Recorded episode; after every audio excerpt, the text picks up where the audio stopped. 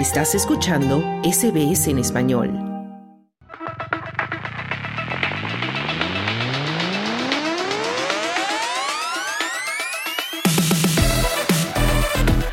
Llegamos al tiempo de los deportes y ya está con nosotros en la línea nuestro compañero Juan Moya. Hola Juan, ¿cómo estás?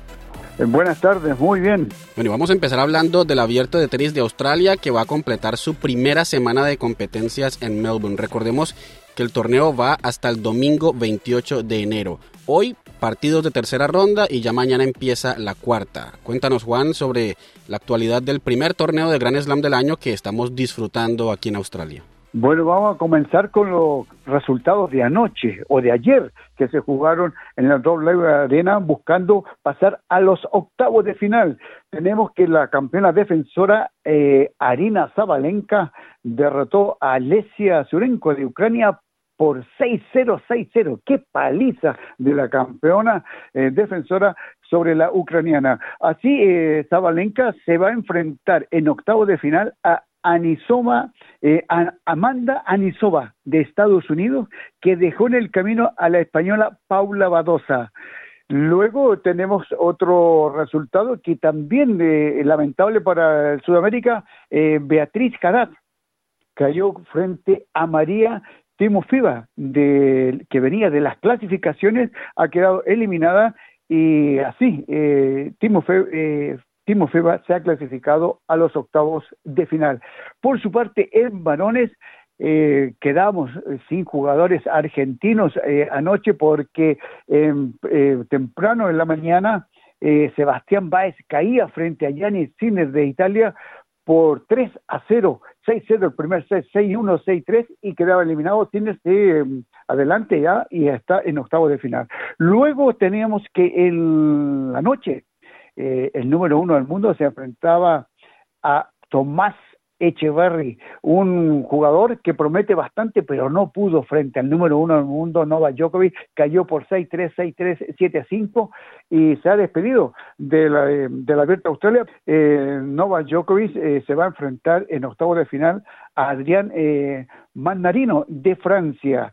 Eh, esos son los más o menos los resultados, lo más importante que tenemos. Iba quedando solamente un sobreviviente hispanohablante en las competencias individuales. Eh, hoy, Carlos Alcaraz, de 20 años, se enfrenta a un jugador mucho más joven que él, 18 años, de mm, China, Yun Chen Chan, tratando de llegar a los octavos de final.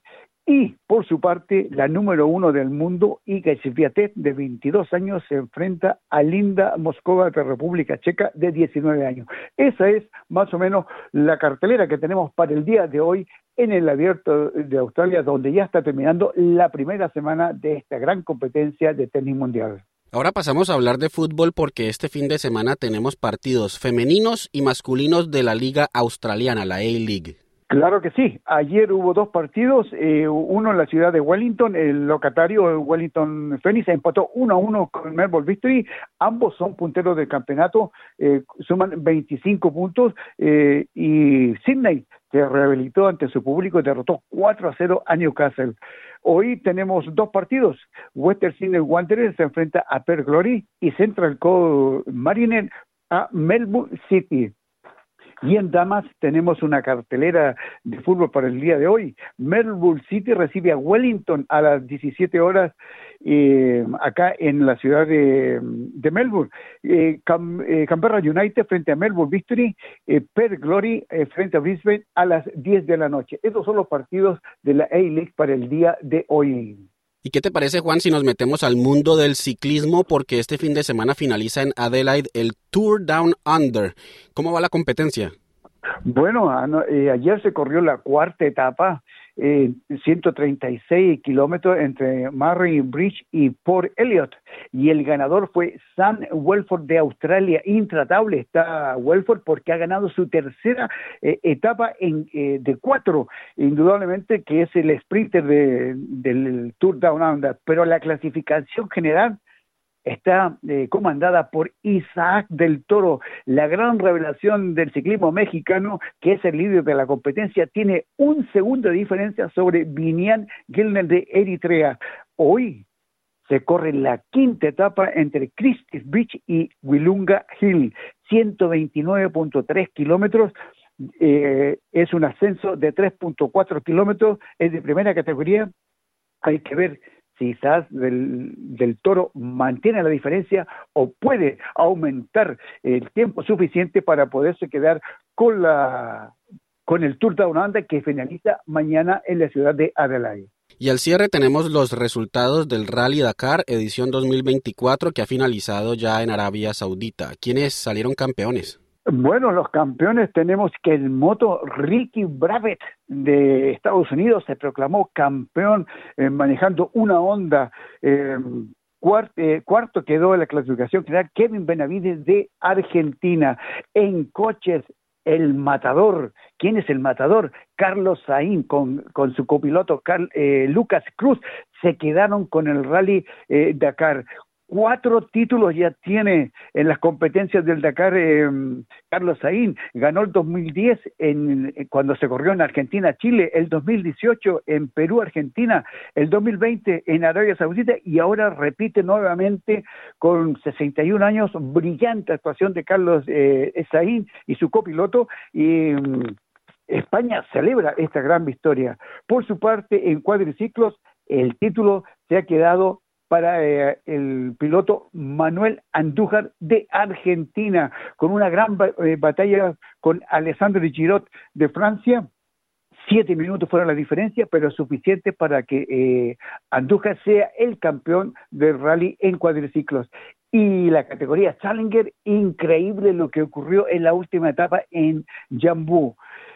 El ganador virtual de la carrera era Mike, Michael Guthrie de Estados Unidos. Ya tenía dominado toda la carrera. Segunda estaba Cristina Gutiérrez de España. Pero en la última etapa ocurrió lo que ocurrió lo que siempre va a ocurrir.